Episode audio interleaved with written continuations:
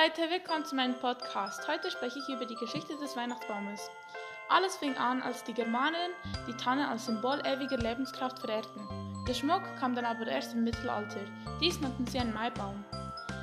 Wie es dann zu Weihnachten kam, wurde dann viel später entschieden.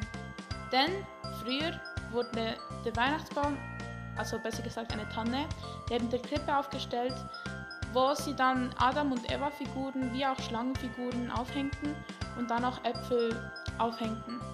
Wieso sie kein Apfelbaum nahmen, war, weil es auch Winter war und weil der Apfelbaum dann sterben würde.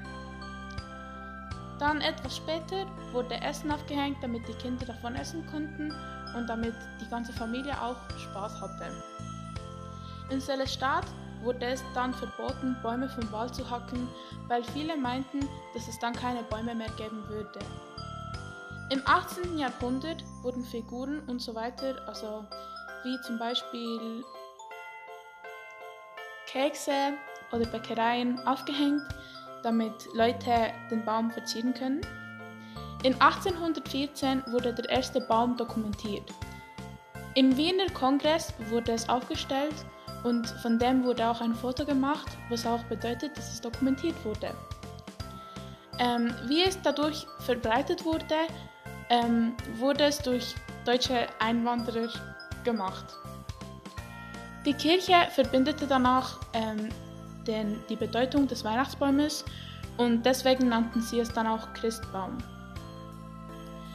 Ähm, und jetzt bin ich fertig mit dieser ganzen Geschichte. Ich hoffe, Ihnen hat es gefallen. Und ich habe dann auch noch ein paar Fragen bekommen von meinen Mitschauern und die werde ich jetzt antworten. Ähm, Kesaya XL hat gefragt, wo gibt es die Bäume, wo kann man sie kaufen? Ich habe recherchiert und es gibt viele Baumfarmen, wo man es kaufen kann. Ähm, man kann auch schauen, ob sie groß sind oder ob sie klein sind. Und ja. Ähm, Mitrin59 hat gefragt, ähm, ist teuer und wie kommt, wie kommt man so auf einen Baum zu? Ähm, man muss meistens die Personen fragen und man muss auch den Kilogramm und den Meter, also Gewicht und Größe Angaben ab, ab, abgeben, damit sie dir dann den Baum geben können und meistens ist es nicht teuer. Ich hoffe, euch hat es gefallen. Ich entschuldige mich noch einmal für meine Fehler und ich möchte mich auch noch bei meinen Zuschauern bedanken. Und ja, frohe Weihnachten!